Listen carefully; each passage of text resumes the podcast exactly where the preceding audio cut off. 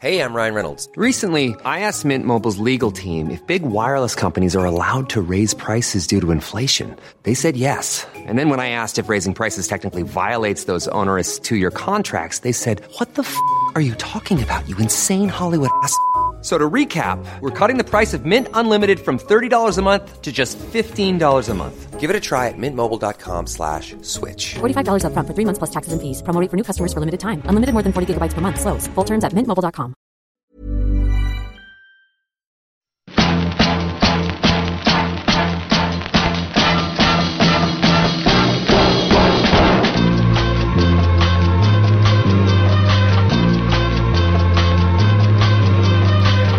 Spotzol, le podcast du gravel et du bikepacking, épisode 126, ici Richard Delhomme. Aujourd'hui, je suis de très bonne humeur. Il fait beau, un petit vent me caresse le bout du nez et surtout, la rentrée est là et je suis dans les temps avec les objectifs que je m'étais fixés. Le site de Spotzol est enfin à jour avec une mise en valeur du podcast qui reste la colonne vertébrale de Spotzol, un espace dédié à la vidéo avec Unité Média, donc la division média pro de Spotzol, et enfin la partie coaching, car oui, à partir d'aujourd'hui, j'accompagne celles et ceux désireux de progresser dans leur pratique du gravel et du bikepacking, route ou tout terrain. Je propose donc un accompagnement ultra personnalisé avec un programme hebdomadaire et pour cela j'utilise la plateforme Nolio. Les liens sont dans la description de cet épisode, foncez voir et surtout écrivez-moi si vous avez des questions. La partie textile n'est pas en reste, même si pour le moment rien n'est sur le site et ça changera pendant le mois de septembre. En attendant, la première casquette de vélo Spotzel est partie en production en Italie. Elle s'appelle Rainbow Mountain et elle est super belle. Vous pouvez malgré tout passer une précommande au tarif de 21 euros, port compris, et elles arrivent vers le 20 septembre. Aujourd'hui, je discute à nouveau avec Steven Le Yarrick. Steven que l'on déteste ou que l'on aime, ou mieux que l'on aime détester. Aventurier au grand cœur, Steven est parfois décrit à tort par quelques esprits chagrins comme un Instagrammeur.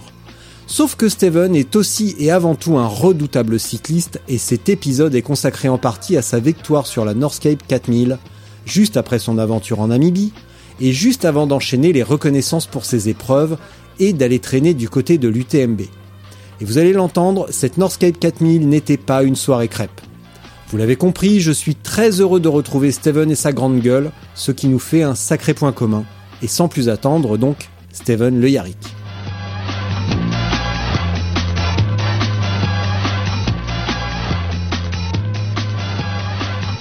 Voilà. C'est bon, tu m'entends toujours? Ouais. Ok. Bon, Steven, moi j'ai une seule question pour toi. J'aimerais savoir, enfin, si je devais avoir une seule question pour toi, ça serait comment tu enchaînes Namibie, euh, Northcape, Gravelman Mont Blanc, euh, soutien euh, de Perrine sur l'UTMB et Gravelman euh, Paris? Tout ça en deux mois. Euh, je sais pas. non, je sais pas, je sais pas. Bon, bah, super. pas comment je fais. non, mais bah c'est pas plus dur que quand t'enchaînes euh, Tour de Normandie, Circuit des Ardennes, euh, Tour de Bretagne, euh, euh, Grand Prix de Nogent-sur-Oise. Ah, le Ah, Grand Prix de Nogent-sur-Oise. dur. Ouais. je sais, je sais pas ce qui, je sais pas ce qui est plus dur euh, aujourd'hui ou ce que je vivais avant. euh. Non, c'est dur, mais c'est pas plus dur que de travailler à l'usine ou ou que d'en chier tous les jours parce que t'es pas là où t'as envie d'être dans la vie. Voilà, je dis toujours ça, mais je pense que je- j'ai de la chance de faire ce que je fais, j'ai de la chance de vivre ce que je vis aujourd'hui, et euh, et quand t'es fier de toi, quand t'es fier de gens qui sont proches de toi, comme Perrine, et voilà, et quand tu es fier aussi de transmettre des trucs euh, comme sur Gravelman, euh, je pense que le temps il passe vite et et puis euh, voilà, on a, enfin moi j'ai envie de vivre les choses pleinement et et voilà. Et là dans dans tu vois dans deux heures, je vais au check-in euh, Gravelman et puis dans cinq jours, euh, je vais faire l'assistance de Perrine sur le Tour des Géants. Je la fais, je fais l'assistance en vélo, donc euh, je sais pas, je vais prendre euh, 15 ou 20 000 de D+ et 1000 km, mais c'est ce que j'aime quoi. Donc euh, c'est la vie, c'est la vie que j'ai choisie aujourd'hui. Bon, on va faire une petite parenthèse, mais est-ce que tu seras en train de me dire que Perrine enchaîne UTMB et Tour des Géants? Ah ouais ouais ouais, bah c'était sa prépa en fait, c'était sa sortie longue ouais. Ouais. C'était prévu. D'accord. Ok. Bah, l'année dernière, elle avait ah, fait, elle avait fait, hein. elle avait fait euh, TDS, donc euh, aussi dur, voire plus dur que l'UTMB. Et euh, la seule différence, c'est qu'UTMB, t'es obligé de courir, quoi. Et, euh, et elle avait enchaîné avec euh, bah, le, le Swiss Peak, quoi. Donc euh, c'était pareil, 330 bornes. Mm. Ouais. Ah, vous êtes bien trouvés tous les deux. Hein. Y a pas à dire. ouais, comme d'autres. Bon, hein, comment ça les mecs ce Gravelman. Paris? Bah plutôt bien. Ouais, il a l'air bah, de faire beau.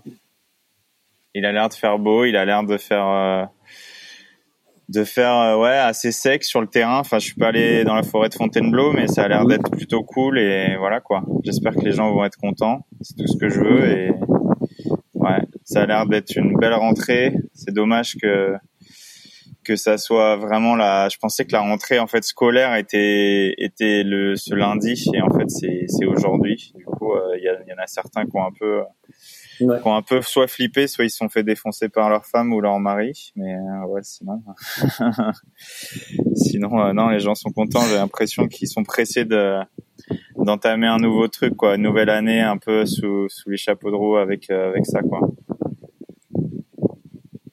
Ouais, un nouveau cycle avec tout ce qui nous est, euh, tout ce qui nous est arrivé. Euh, si Ouais. on revient un petit peu sur la sur la Northscape, parce que on en a parlé succinctement tous les deux, ça a un petit peu euh, jasé sur les réseaux. Moi, j'aimerais juste que tu me parles de la dernière étape. Ouais. Tu veux que je t'en parle comment? Bah, j'ai envie que tu m'en parles avec sincérité, donc c'est pas un problème avec toi. L'étape de 789 km ou l'étape de 4000 Ouais. euh, de 4489 km Parce que moi, Northscape, c'était une étape en intégralité. Mais euh, non, mais il n'y a pas de dernière étape pour moi. Pour moi, c'était euh, Northscape. euh, je me suis retrouvé euh, très très vite devant avec des gars qui étaient, euh, je pense, euh, plus forts que moi. Beaucoup d'Allemands, cinq Allemands dans les dans les dix premiers, dont un qui n'a pas dormi une seule seconde pendant 78 heures, je crois, et qui est, je pense, euh, qui a été hospitalisé juste après. Mais les mecs se sont un peu euh, suicidés, quoi. Et, euh, et après, euh, l'histoire, c'est que je, je suis toute la course devant et avec euh, avec un gars que, qui éteint sa balise juste avant de passer euh, entre euh, entre Tallinn et Helsinki, que je retrouve euh, 24 heures après dans un Vito euh, et euh, dans, dans un monospace donc dans le- dans son duvet à moitié à poil avec son vélo à côté posé sur euh, le le bus voilà quoi. Donc je passe en tête. Et il y avait un français euh, il y avait un français qui était derrière moi toujours à entre 250 300 km après qui est remonté à 150 km et euh, et en fait ce qui arrive c'est que j'arrive euh, à 200 km de la frontière enfin 170 exactement euh, frontière donc euh, Finlande-Norvège et euh, je vais à une station essence et je, je- simplement je, je demande euh, simplement à combien de kilomètres est la frontière, comment ça se passe, combien de temps je vais perdre en gros quoi. Et le gars de la station-service m'annonce euh, et il me dit mais gars la frontière elle est fermée quoi. Je mais la frontière est fermée. Ben non mais la frontière elle est fermée, c'est le Covid, euh, il y a des nouvelles règles qui sont qui sont arrivées et la frontière elle ferme à 21h. Je dis 21h. Là, j'explose, donc euh, je lui redemande un deuxième truc de frites parce que je m'étais pris mes, mon premier repas chaud depuis 9 jours. Et, euh, et donc, j'étais en train de bouffer, donc j'envoie des messages euh, à Perrine qui vérifie. J'envoie des messages à mon assistante euh, Mélanie qui vérifie. Effectivement, j'envoie un message à l'organisation qui me dit euh, effectivement, on vient de vérifier. Et je dis mais je comprends pas, qu'est-ce que vous êtes en train de me dire les gars? Mais non, mais Steven, ça c'est des choses qui- que vous deviez regarder. Mais je dis mais pourquoi vous avez envoyé aucune information? Donc une heure après, ils envoient une information à tous les concurrents, dont le deuxième de l'épreuve. Et euh, et donc voilà quoi. Donc j'avais 170 bornes à faire en 6 heures, non 5 heures. Donc je prends mon vélo, je me mets en mode euh, bah, un peu robot quoi. Je roule à bloc, je roulais entre 30 et 35 pendant tout ce temps-là. Euh, J'arrive à 22 heures euh, à la frontière et et voilà quoi. Et t'as deux gars qui m'accueillent. euh, Enfin avant, je, je, juste je perds, je perds 15 ou 20 minutes pour essayer de m'acheter à bouffer parce qu'après il y a plus rien. Et, euh, et j'arrive à la frontière, il y avait trois gars qui trois militaires euh, qui étaient en habit de militaire en train de faire un barbecue à la frontière. Donc je suis comme ça en train de trembler. Et, et le gars il me dit euh, salut, tu vas où? Je dis je vais à Northscape. Euh, je suis je suis en tête d'une course qui il me dit je sais. Bah l'organisation ils sont passés juste avant. Ok. Tu sais, je me dis bah il va me dire eh, tu dors là quoi. Et il me dit bah donne-moi ton passeport. Je lui donne mon passeport. Euh, donne-moi ton, ton, ton passeport euh, bio, quoi, donne-moi ton, ton green pass, je lui donne. Et, euh, et il me dit, bah vas-y. Je dis, je comprends pas. Et il me dit, bah vas-y. Ok, voilà. Et j'ai foncé, j'ai fait mon truc et, et voilà quoi. Mais j'ai passé donc 170 bornes à chialer toutes les larmes de mon corps en me disant que que j'allais euh, possiblement perdre un truc que j'avais sur lequel je m'étais battu où j'ai dormi 10 heures en 10 jours et on allait me demander de dormir 9 heures euh, parce que la frontière normalement enfin c'était marqué que c'était fermé de 8 heures du soir même jusqu'à 9 heures du matin mon 99% je crois des concurrents de Northscape sont passés euh, hors de ces horaires hein, euh, dont le deuxième hein, je pense. Mais voilà. Et après et après et après je fais mon truc. Enfin bref je je dors pas j'ai dormi une demi-heure. Comme prévu, j'avais prévu ça au départ, hein, et euh, je fais ma nuit euh, comme un soldat parce qu'il faisait moins 5 degrés euh, toute la nuit là pour à Northscape. Et après lever du soleil, je me déshabille, je fais mon truc. J'ai fait trois micro naps de de 15 minutes, et puis puis voilà, j'ai dû faire ouais 787 ou 6 bornes, bref. Voilà et puis j'ai pu savourer quoi parce que c'est pas facile. Quand j'étais coureur euh, j'ai dû gagner euh, 10 ou 15 courses en solitaire mais gagner avec euh, 5 ou 6 heures d'avance bah c'est cool quoi. Et tu savoures un peu donc voilà mais ouais, c'était une émotion assez forte ça arrive pas souvent chez les élites d'arriver avec un tel écart ouais 5 heures ouais c'est mm. rare sur une course de bon, 5 heures Ouais, ouais, ouais, c'est assez rare quand même. Hein. C'est, euh, c'est quand même, c'est, c'est, on voit pas ça tous les jours. Bon, là, tu me fais bien rire parce que tu, tu minimises un petit peu quand même, mais là, euh, tu fais 700 et quelques kilomètres pratiquement sans dormir. Euh, tu me racontes ça comme si c'était euh, du gâteau. T'as pleuré un petit peu, mais bon, uniquement parce que t'allais perdre. Et ce que, j'ai du mal à comprendre, c'est que tu puisses pleurer euh, parce que t'allais perdre. Je pensais pas que tu, tu te mettrais dans, dans cet état-là quand même parce que t'allais perdre une course. Ah mais déjà je chialais tous les jours, non pas parce que j'allais perdre ou gagner ou machin, c'est juste parce que euh, tu vis des moments hyper intenses et quand tu dors euh, une heure par jour euh, euh par tranche de 24 heures, bah il y a un moment tes émotions sont décuplées, notamment quand tu fais un effort physique qui est un peu hors du commun quoi. Et je pense mm. que tu vois, notamment sur la dernière Silk Road, je pense qu'il n'y a pas un mec ou pas une fille qui n'a pas craqué un moment. Et c'est pour ça que je fais ce que je fais, c'est pour ça que je fais des aventures, c'est pour ça que je vais au bout de mes rêves, parce que je me réalise, parce que euh, parce que j'ai fait un pays par jour euh, pendant pendant pendant dix jours euh, pour aller jusqu'à Northscape, parce que j'avais des paysages exceptionnels, parce que tu es hyper connecté avec les éléments, avec la nature, avec tes proches, avec la vie, avec même des gens que j'ai perdus pendant Northscape, notamment une concurrente, mais aussi mon ancien manager quand je faisais du VTT qui s'appelle Michel Hutsebo euh, et d'autres gens euh, aussi que que je connaissais euh, comme Oscar Stenstrom avec qui je courais, bref, qui, dont, dont Girs a, a, utilisé son prénom pour en faire un pour en faire un naming. Enfin, une longue histoire avec avec tout ça et tous les jours. Non, j'ai craqué là à ce moment-là parce que je dis, en fait, je me je me suis dit, putain, mais il faut toujours, toujours que ça soit dur dans ma life. Toujours comme l'Himalaya, j'ai toujours un truc. Comme la Namibie, on me le donne jamais. Et je pense que dans la vie, il y a des gens qui ont les choses plus facilement que d'autres. Il y en a qui ont les choses difficilement. Et il y en a qui ont conscience que que ça va être dur. Et il y en a qui ont beaucoup moins conscience. Et moi, je, même si je me fais mal, je supporte pas la douleur en fait. Donc euh, voilà, même si c'est difficile à croire. Et, et au bout d'un moment, je l'accepte plus que d'autres certainement. J'accepte plus facilement aussi euh, le manque de sommeil à force. Mais euh, mais c'est inhumain. Donc ouais, tu craques, mais tu craques pas que parce que tu vas faire deuxième, parce que même si je l'avais eu en face de moi, euh, celui qui fait deuxième pendant 200 bornes, avec ce que j'ai vécu dans ma vie passée sur 200 bornes, après 4000 bornes, tu vois. Enfin bref, c'est pas du tout de l'insolence ou de l'arrogance de dire ça, mais j'ai pas peur de grand monde quoi. Mais voilà. À part Ulrich, Sofiane et deux trois soldats comme ça, mais sinon, ouais, il y a pas grand monde qui me fait peur en one to one. je deviens un animal, quoi, un peu sauvage d'ailleurs. bah, bah, surtout que Bruno, sans sans être désagréable. il aurait peut-être pas fallu le croiser directement à l'arrivée euh, avec ses avec ses sous-entendus euh, déplacés. Mais je l'ai croisé. Ah oui, j'ai pas fini l'histoire. C'est que ah bon? c'est que je, l'attends, ah, je l'attends, je l'attends pendant deux heures et demie. Euh, non, un peu plus que deux heures et demie. Je l'attends donc pendant quatre heures et demie, cinq heures, et je repars. Tu vois, je dis putain, je commence à être frigorifié. En plus, euh, je fais un live pour l'arrivée. Toute ma communauté voit comment ça se passe une arrivée d'ultra endurance.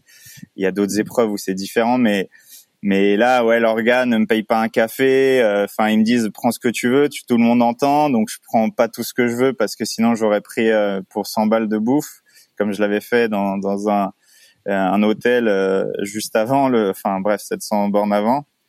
Et et, et voilà quoi. Et l'organe ne me paye rien, il n'y a pas de banderole, pas de truc, donc les gens hallucinaient parce qu'ils se disent putain le gars il s'est fait chier pour pour rien en fait.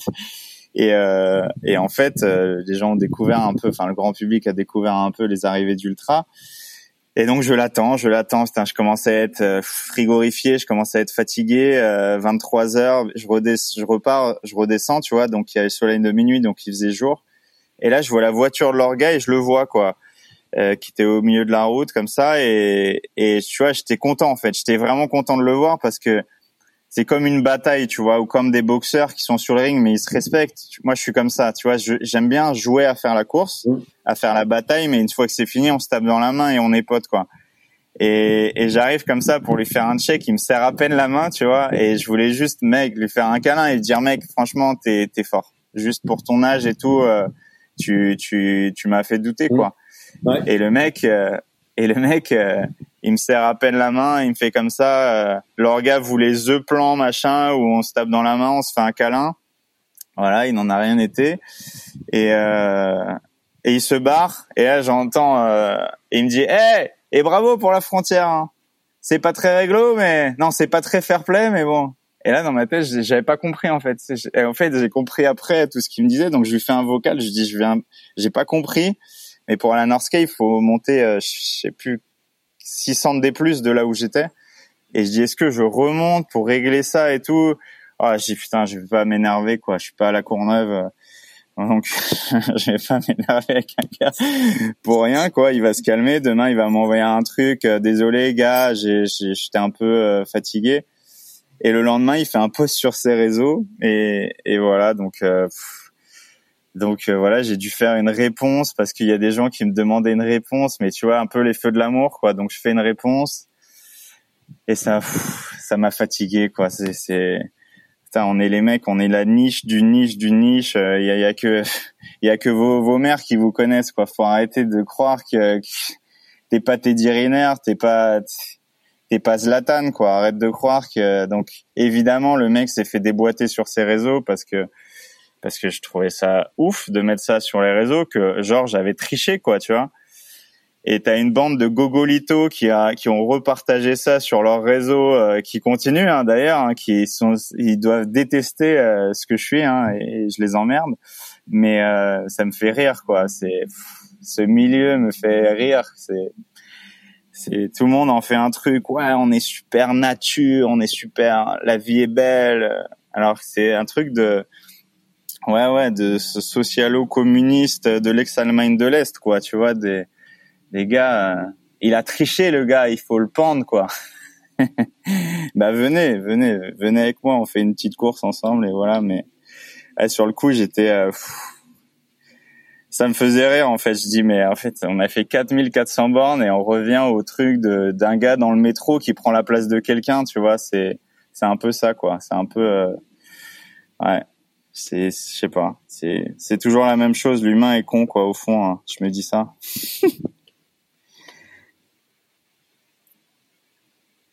Ça t'a laissé Mais pourquoi t'es allé t'emmancher sur la Northcape pourquoi t'es allé t'emmancher sur la Northcape alors que tu venais de finir la Namibie? Tu pouvais pas rester chez toi peinard à profiter du soleil de la il y a un gars qui m'a dit ça. Il y a un gars qui m'a dit ça ouais un, un, Français, ouais, c'est vrai qui m'a dit ça. Ouais, il, me dit, euh, il me dit, mais qu'est-ce que tu viens foutre, mec? Et, et je lui dis, mais moi, je suis, j'ai jamais pris cette route. Il me dit, je comprends pas. Je lui dis, bah, je l'ai jamais faite cette route.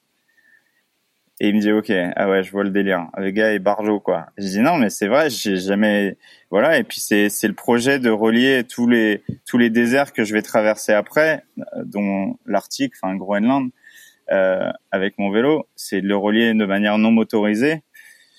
Et voilà, je suis allé au Cap Nord avec mon vélo quoi. Et après Northscape, en fait, c'était la Namibie, elle n'était pas prévue à ce moment-là. Euh, Northscape, euh, c'était pas forcément prévu que ça ait lieu. Et jusqu'au dernier moment, je me dis, euh, jusqu'à jusqu'au moment du départ, je me dis, ils vont annuler quoi. Et jusqu'au moment du départ, eux, ils savaient même pas s'ils allaient maintenir l'épreuve. Hein.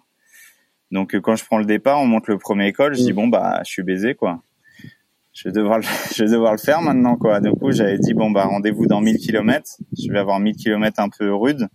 Et puis après, ça va se débloquer quoi. C'est c'est c'est ce qui s'est passé. J'ai eu trois jours euh, horribles, dans, dans, une première journée où j'ai perdu 4-5 euh, kilos, j'ai vomi partout et tout. Et vous pouvez demander aux concurrents qui étaient avec moi, les mecs, qui croyaient que j'allais mourir. Hein.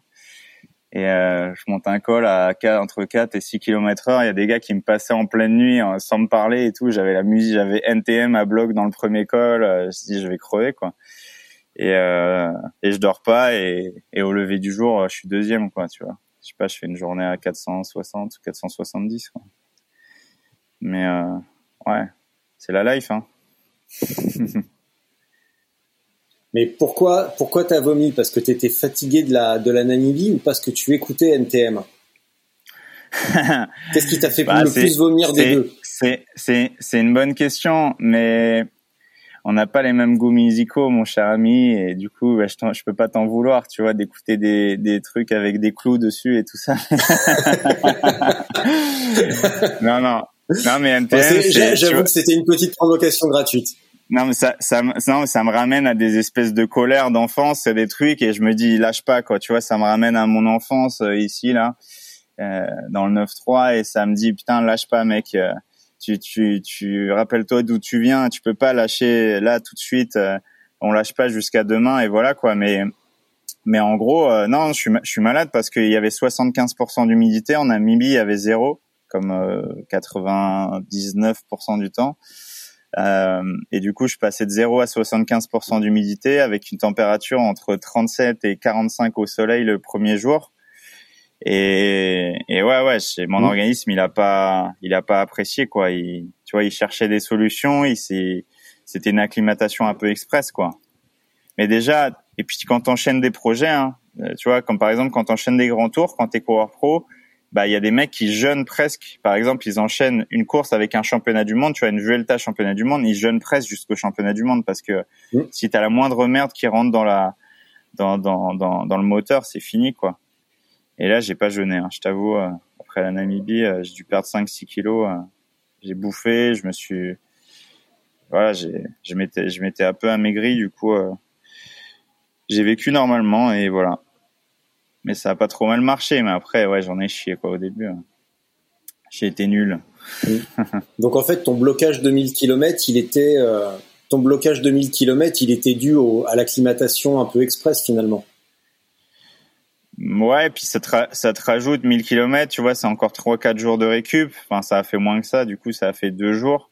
Mais euh, mmh. l'idée, c'était de, de récupérer sur le vélo, quoi, de faire deux journées pas trop trop vite, et puis après de me mettre en route, rester top 10, tu vois, mais de me dire, euh, je me mets pas la pompe parce qu'au début, les mecs, ils roulaient à 35 de moyenne. Et un gars, on roulait à 32, 33 avec un, un Italien là euh, d'ailleurs qui est sur Badlands là, un gars qui marche pas mal, hein, et, il me dit c'est quoi ce... Il y a un gars qui nous a doublé à 45-46 km heure avec une combinaison de triathlon, vélo de triathlon, roue 80 mm. Et je dis, et je lui disais, je dis, lui, rendez-vous dans 500 bornes, mais lui, il est, il est soit il est hospitalisé, soit il, il va casser la course, quoi. Il va battre le record de trois jours, quoi. Mais, euh, mais c'est fou, hein. Il y a des gars, euh, bah, c'était beaucoup euh, allemands, néerlandais, ils roulaient très très vite. En activité, ils étaient tous à 34-35 de moyenne. Hein. Et 35 de moyenne, euh, aujourd'hui, euh, je le fais, je le fais pas quoi.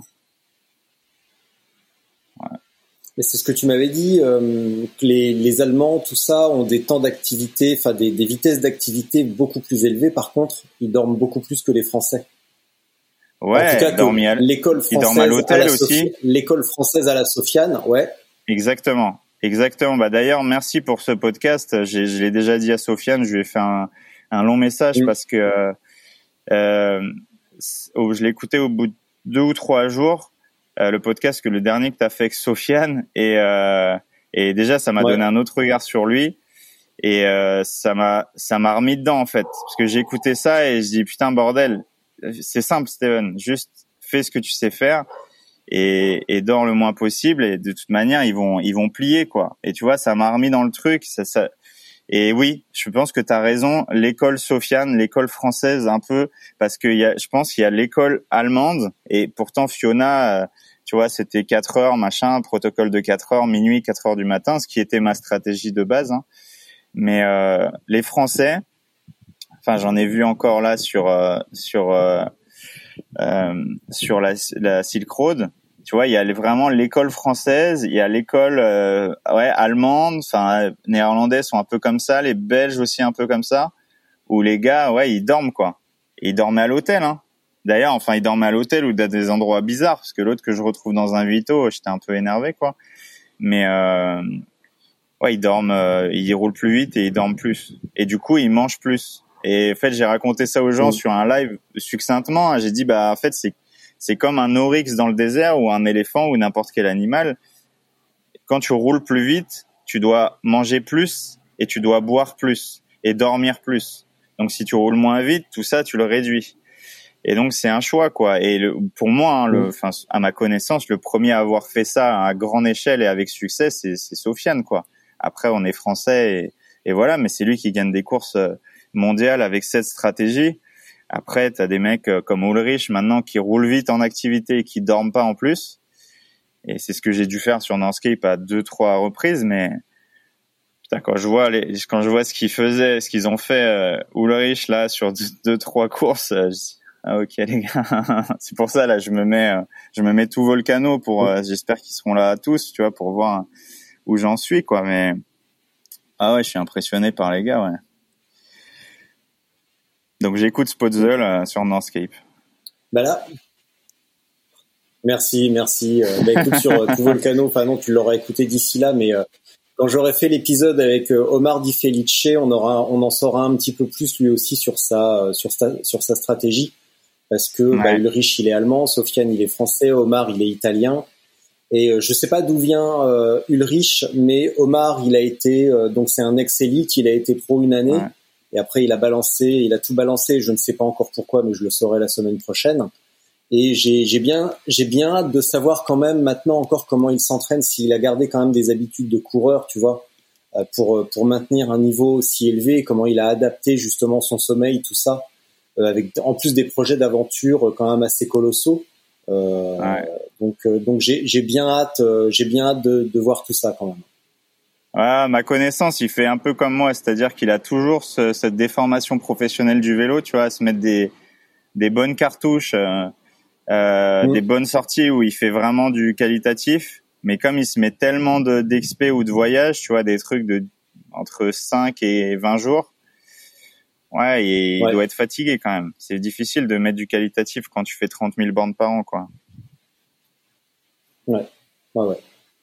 Et euh, à quel moment, à quel moment sur la, la Northscape, tu t'es dit, euh, bon bah allez, là je fais un top 5 où j'essaye de gagner, top 5, top 3 où j'essaye de gagner. Et est-ce que tu étais vraiment parti dans cette optique? Top 5 Bah top 5, je me suis dit ça euh, en toute sincérité. Euh, j'étais à, j'étais en Namibie, on était à table déjà avec mes movie makers et je dis, euh, je les regarde et et je dis, je pense, je vais le faire. Et il me dit, tu vas faire quoi? Bah, Je dis, j'ai Northscape là. il me dit, ça fait combien de kilomètres? Florent et Chloé, ça fait combien de bancs? Je leur dis, mais mec, c'est comme la Namibie. Je dis, ouais. Et ils me disent, tu vas le faire. Je dis, ouais, je pense que je peux gagner. Et je dis, le record, c'est 12 jours. Je dis, je pense, que je peux le péter. Voilà. Voilà ce que je me suis dit. Donc, euh, je l'avais déjà, euh, mais c'est même pas ça. C'est je pense que 12 jours sur 4400 bornes aujourd'hui, je peux le rentrer. Donc c'était pas de l'arrogance. Hein. Après, je pense qu'il y en a beaucoup, beaucoup qui peuvent le rentrer dans le mmh. monde. Mais ensuite, en course, non, au premier jour, je croyais que c'était fini. Je croyais que j'allais bâcher.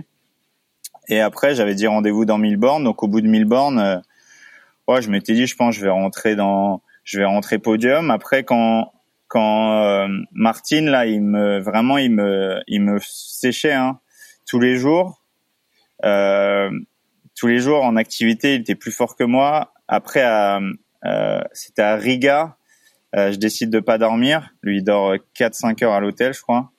Et donc, ça veut dire qu'il avait 5 heures et demie de 6 heures d'avance sur moi. Hein. Euh, et dans la nuit, il arrive et il me regarde, il fait semblant qu'il me voit pas, il me double dans la nuit, euh, sans me parler, hein, et il part comme ça. Et il ralentit quand même, il freine des deux freins, et il me dit tu fais quoi là? Je dis je fais quoi? J'avais la musique à bloc, hein. pleine nuit. Et pleine nuit sur le vélo, moi je mets pas d'écouteurs parce que je les voitures, euh, je mets la musique à bloc quoi. Et puis les mecs ça les énerve donc j'aime bien. je me dis non mais c'est surtout pour les bagnoles.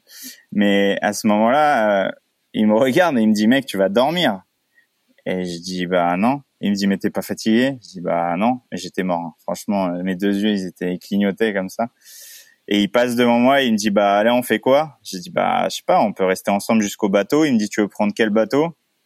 Et je lui dis, c'était sincère en plus, je dis, je veux prendre le bateau, le dernier bateau de, de 22 heures, quoi. Il me dit, mais tu rigoles ou quoi? On va avoir le bateau de 17 heures, tu vois. Et je calcule, je dis, putain, ça fait 32 moyennes ah, je dis je peux pas le rentrer quoi. Je dis ouais ouais bah on va le faire. Je dis bah de toute façon t'inquiète je reviens euh, et je reste à 10 mètres de lui pendant genre 5 euh, 6 heures. Et à un moment il vient me voir il dit je peux éteindre ta musique s'il te plaît j'en ai marre ton et moi j'explose de rire. Et je dis bon bah là dans ma tête je dis j'ai soit j'ai gagné soit à un moment il va péter un câble quoi. Et il pète un câble, il accélère, il se met à rouler à 35 37 hein. Et on devait avoir le bateau et il se met à rouler à bloc il roule, il roule, il roule. Donc euh, à ce moment-là, je me jette par terre, euh, je dors 30 minutes, tu vois. Et je repars pareil, je repars à bloc derrière et c'était déjà, je sais pas, le, bah, le, le français là, il était euh, à 380 km, je crois. Et derrière, c'était déjà 450, je crois, derrière. Donc c'était plié, tu vois. Et euh, et à ouais 5-6 km de son bateau, sa balise s'éteint.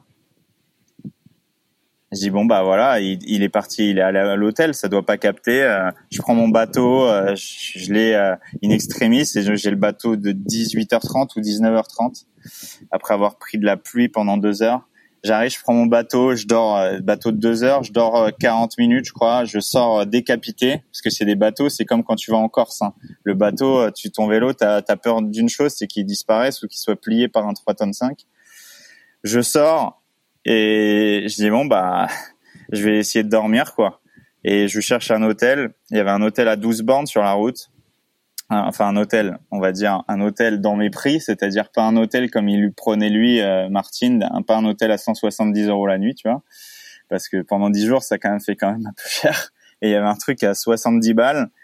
J'y vais, je dors, je re-regarde mon portable et là il y avait Perrine qui me disait mec, euh, Steven, il est à 70 bornes devant toi et sa balise vient de se rallumer et message envoyé, il est à deux heures, tu vois. Et là, j'ai explosé, quoi. Je dis, mais qu'est-ce qu'il a fait, quoi? Je dis, soit il s'est vraiment foutu de ma gueule, et voilà, quoi. Donc euh, là, j'étais vraiment énervé. À ce moment-là, je me suis mis en mode euh, soldat, quoi.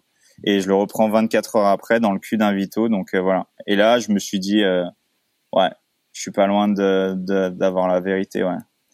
Parce que après, je me suis dit, si je roule à 30 à l'heure, personne va revenir. Et puis voilà, quoi, j'ai géré mon truc.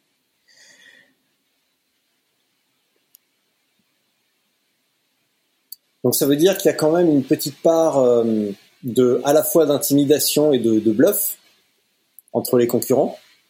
Et en plus, parfois, mais ça on l'a évoqué plein de fois, on l'a évoqué plein de fois, il y a même une petite part de triche. Je je sais pas, je saurais jamais s'il a triché, pas triché. Euh, c'est juste qu'à chaque fois sa balise s'arrêtait, il s'arrêtait dormir dans des endroits.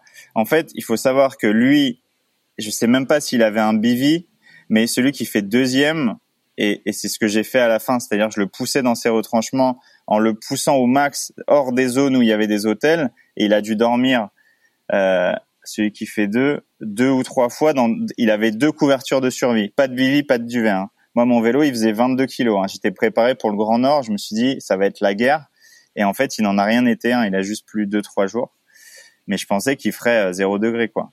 Et les mecs avaient rien ils avaient un cuisse, certains un cuissard, un maillot, une paire de chaussettes, une paire de lunettes, un casque, une paire de gants. Même pas, même pas de gants longs, quoi. Et c'était fou. Je trouvais ça dingue, quoi. Vélo de 12 kilos, hein. Je crois le deuxième, vélo de 12 ou 13 kilos, hein. Et, et Martine, pareil, hein. Il avait pas, il avait qu'une dynamo qui ressemblait à un vélo d'ultra, mais tu t'enlèves ses pochettes, c'est un vélo pour, pour gagner une course sur le tour. Hein. Et rien quoi. Vélo 12 kilos putain, je l'ai porté un jour là je dis putain j'ai là je suis mort les gars je pourrais pas quoi je portais mon vélo comme ça j'avais du mal à le soulever. Et ouais j'étais un peu plus autonome. Après euh, le duvet je l'ai jamais sorti et j'ai dormi du bivy enfin quand je dormais c'était bivy je me mettais dedans je dormais une heure euh, une heure une heure et demie et puis je repartais quoi mais intimidation, je sais pas. Ton vélo faisait 22 kilos? Vélo, vélo au départ, ah. ouais, il faisait 22 kilos, ouais. chargé bah, avec toute la bouffe et tout, quoi. Ouais. Ouais. Hmm. C'est énorme, hein. On, on viendra assez là-dessus après. Tu, tu, parlais de là, tu, tu, tu, avais enchaîné sur l'intimidation, plutôt la petite pression psychologique, on pourrait dire, parce que c'est pas non plus de l'intimidation. Et du bluff. Mais, mais, mais ouais, en, en, en face à face, je, moi non, moi j'avais beaucoup de respect pour lui, mais quand en fait quand je l'ai vu commencer à, à faire des trucs un peu bizarres et notamment me parler, moi les, les mecs c'est tous mes frères en fait en cours, je pars du principe c'est mes copains quoi, tu vois, j'adore être avec des gars, discuter parce que c'est long 4400 bornes, on va pas se faire la bataille, tu vois, c'est pas des one day race, en fait ces gars-là, ils réfléchissent comme si c'était chaque jour une une une, une, un, tu vois, une, comme une classique. Ils se mettent euh, ouais, sur le prolongateur, ils roulent à bloc et puis la journée se finit, il va à l'hôtel, il dort et le lendemain. Et en fait, moi, je réfléchissais, bah, comme peut réfléchir euh, Sofiane ou d'autres, c'est-à-dire la course, ça fait 4004 et entre les deux, c'est toi qui fais ton truc, quoi. Et quand il a commencé à faire des trucs un peu bizarres, euh, tu vois, euh, à venir me voir, genre on va pas rester ensemble, qu'est-ce que tu crois qu'on, enfin en gros, barre-toi quoi, arrête de me suivre. Ça a commencé à m'énerver, tu vois, parce que je dis, enfin c'est cool quoi, gars, on, a encore 1500 bornes ou 2000 bornes et, euh, et du coup, ouais, j'ai relevé un peu le son de mon, de mon portable, ouais. J'ai relevé un peu l'enceinte et j'ai tout mis à bloc, quoi. Parce que déjà, ça me permettait de pas dormir. Et puis, comme il me parlait pas, le mec ne me parlait pas. il était à côté de moi, il me parlait pas, quoi. Il me faisait la demi-roue. Mais ça, pendant mille bornes, à un moment. mille bornes. Il y a qu'un moment où il, il, claque complet et je dis, bah, viens, on s'arrête, on mange des pizzas et tout. Et il était tellement décapité qu'il dit, ouais, ouais, on va manger des pizzas. Mais sinon, il me parlait jamais, quoi c'est comme ça. Il y a eu des mecs sympas, hein, mais ouais, Martine, c'est peut-être parce que je suis français ou peut-être je sais pas, peut-être je suis pas sympa, j'en sais rien, ou peut-être euh, je suis un, peu un australopithèque la nuit, quoi. Mais il, le mec, il était à côté de moi, il me parlait pas, quoi. Ça fait bizarre, ouais. Donc intimidation, je sais pas, mais j'aime bien jouer avec les nerfs. Ouais, donc alors,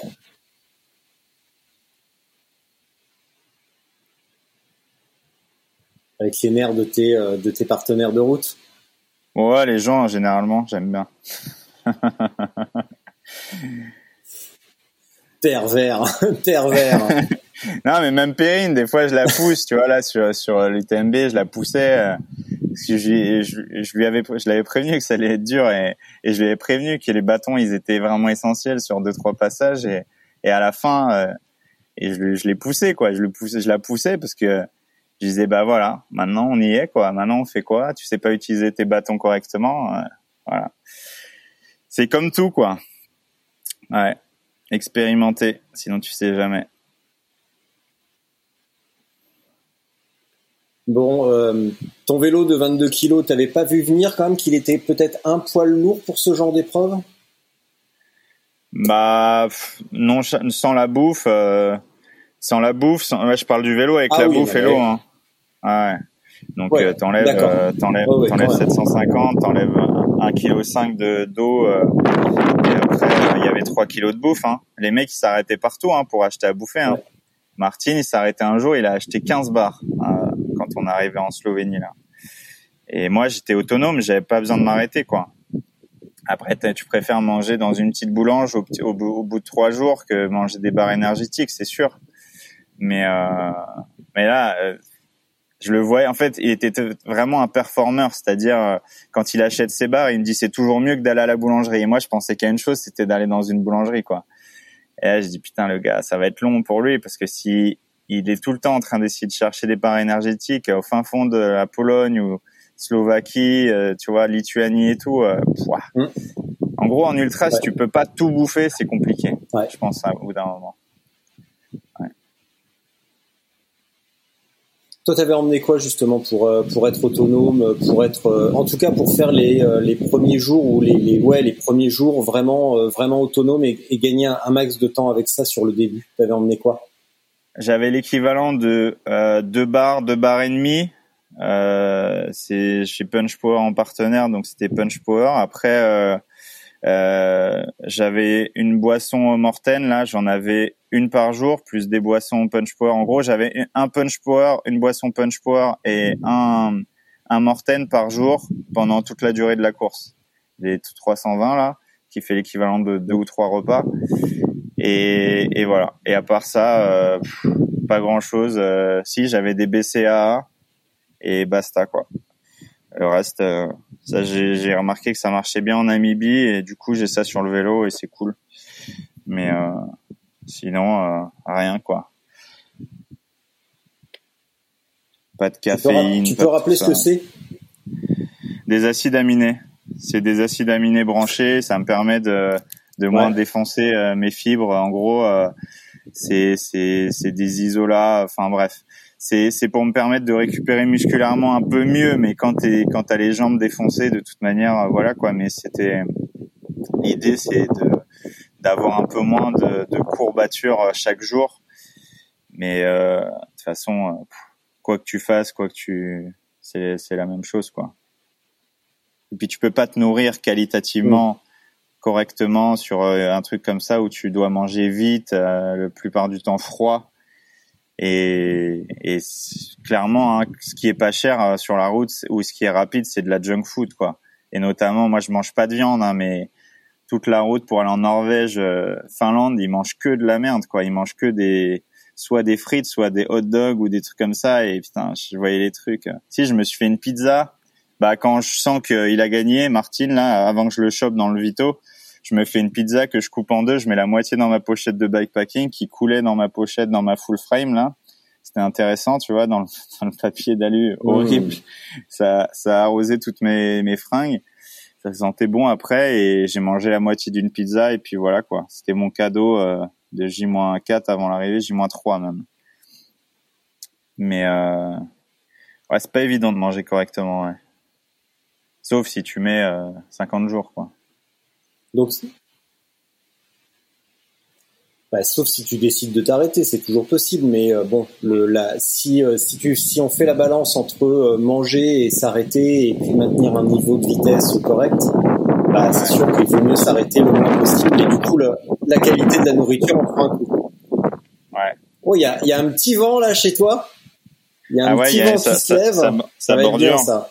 ça bordure. ouais, ouais, ouais. Ouais, il y a un petit, il y a un petit vent de côté à mon avis quand la route va tourner à gauche. Je pense qu'il y a une équipe qui va faire un coup de bordure. C'est quasiment sûr. C'est quasiment sûr.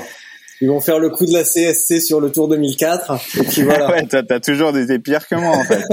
toi, je te vois bien dans la vallée, vraiment dans sort de la vallée de Chevreuse. T'arrives sur un bout, euh, sur tes routes là, là-haut sur les plateaux. Euh, et Richard qui, qui relance, Richard, oh là là, Lars Boom qui ne peut pas suivre.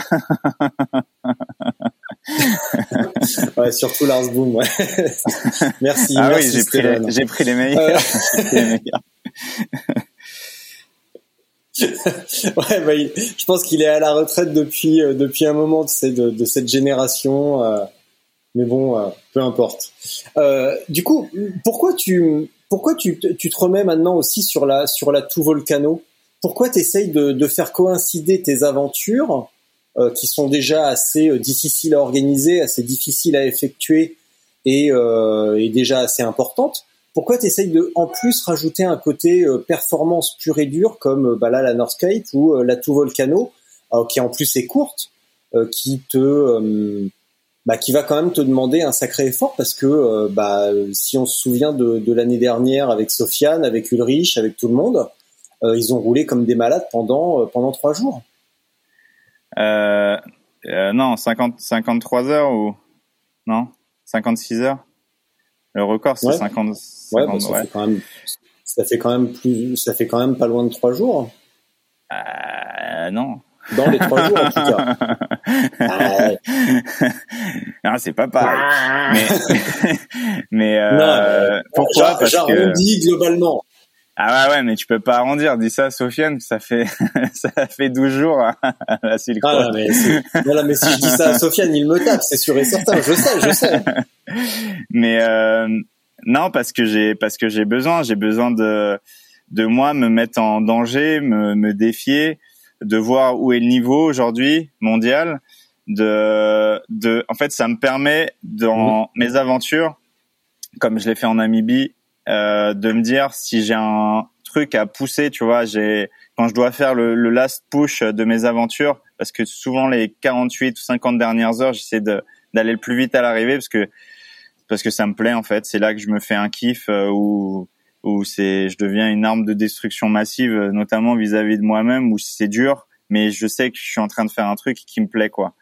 Je vais au bout en fait. Je mets toutes les dernières forces et ça, c'est ces aventures euh, ultra là me permettent ça parce qu'il y a des gars ils sont plus forts que moi tu vois et je sais que ils préparent que ça il y en a qui, qui étaient en qui c'était leur objectif de l'année Northscape. Donc tu vois ils arrivent ils pensent qu'à ça. Euh, moi j'avais le même vélo que pour la Northscape. J'avais un gravel euh, avec mes roues gravel avec euh, juste des pneus de 33 et et voilà quoi. Et mon truc c'était d'aller vite. Mais j'étais pas parti pour rouler à 35 à l'heure les les cinq premiers jours. Et ça me permet de, de, aussi de tester des trucs, de tester du matériel, euh, de me mettre euh, en difficulté la nuit et puis de voir jusqu'à où je peux aller. Aujourd'hui, je peux tenir, euh, je pense, entre 55 et 60 heures sans dormir euh, en allant assez vite. Tu vois, Born to Ride, je crois que c'était 1200 bornes, je mets 51 heures, je crois.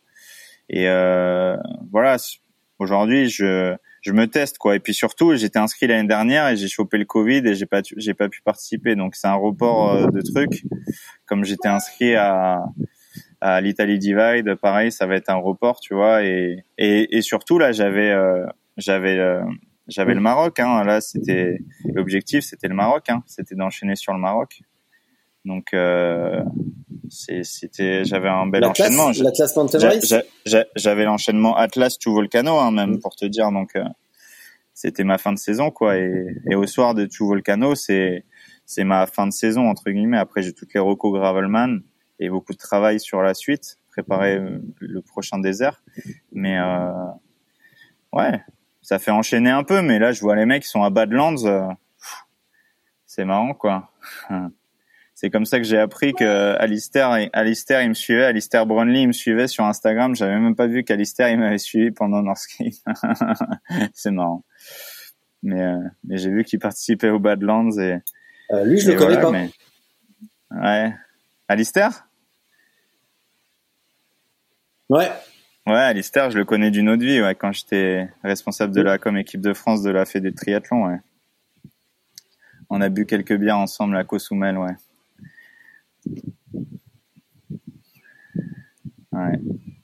Ton vélo, tu vas l'adapter comment pour la tout Volcano? Ah, j'ai un nouveau vélo. J'ai un prototype euh, spécial là. Ah non, là, j'ai demandé, je veux un vélo qui va vite là.